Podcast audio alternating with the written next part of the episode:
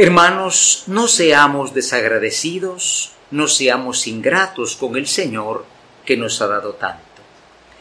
Este domingo la palabra de Dios también es un examen. Es un examen de nuestra respuesta a Dios. Porque Dios nos ha salvado por gracia, gratuitamente, eh, no por muchos méritos que hagamos somos salvados, como pensaban los antiguos judíos, pero tampoco caigamos en el error protestante, que dice, bueno, solo el acto de fe te salva.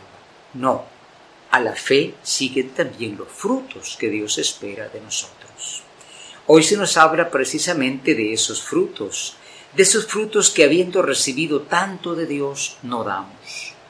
Y la primera enseñanza era del profeta Isaías, el famoso canto de la viña. Era un canto que se tenía cuando se estaba ahí cosechando la uva, eh, la gente estaba alegre por la cosecha, pero el canto habla de un dueño de una viña que le pone mucho cuidado a su viña. Le rodea de una cerca, de, pone ahí la mejor eh, cepa y resulta que la viña mala, porque es una viña malvada, en vez de dar fruto bueno, da fruto malo, lo que se llama uva agraz que es una uva amarga, tóxica. Es decir, es el pueblo de Israel. Lo que Dios le dio, la tierra, los profetas, la respuesta fue, donde se esperaba perdón hay venganza, donde se esperaba paz hay violencia. Por eso, qué importante cuando el Salmo dice, es que la viña del Señor es la casa de Israel.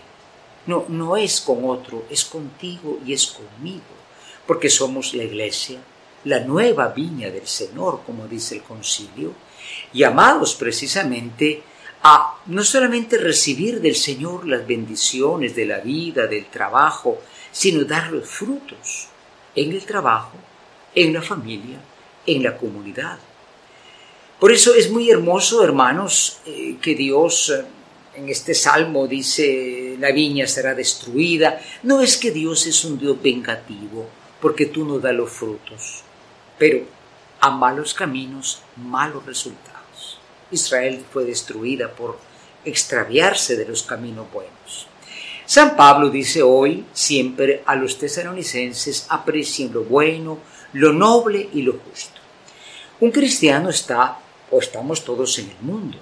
En el mundo hay cosas buenas, no necesariamente de confesión cristiana, hay gente buena en el campo de la educación, de la ciencia, de la política. Hay que apoyar lo bueno, pero sabiendo si verdaderamente es bueno. No, no mezclemos lo bueno con lo malo, o como se hace hoy, se llama bueno a lo que es malo, porque hemos de dar fruto en el mundo, no fuera del mundo, como digo, trabajo, familia. Y finalmente en esta última parábola Jesús cuenta su propia historia, ¿no? La viña no es la mala, sino los viñadores. Aquellos que han recibido algo, como tú recibiste la vida, la familia, ¿y qué has hecho con ello? Bueno, te has quedado con el fruto, manda al hijo, lo matan. Es curioso porque en vez de darle a Dios el fruto que le corresponde, pues nosotros nos quedamos con ese fruto o ni siquiera lo damos. Pidamos al Señor que examinemos bien nuestra respuesta.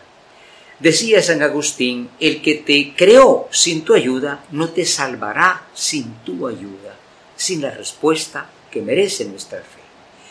Y nuestra Madre, la Virgen de Rosario, nos ayude, porque encontramos que cada día hay mucho fruto que se debiera dar para quien se queda con el fruto de la familia, del trabajo, de la vida misma Demos a Dios lo que corresponde. Amén.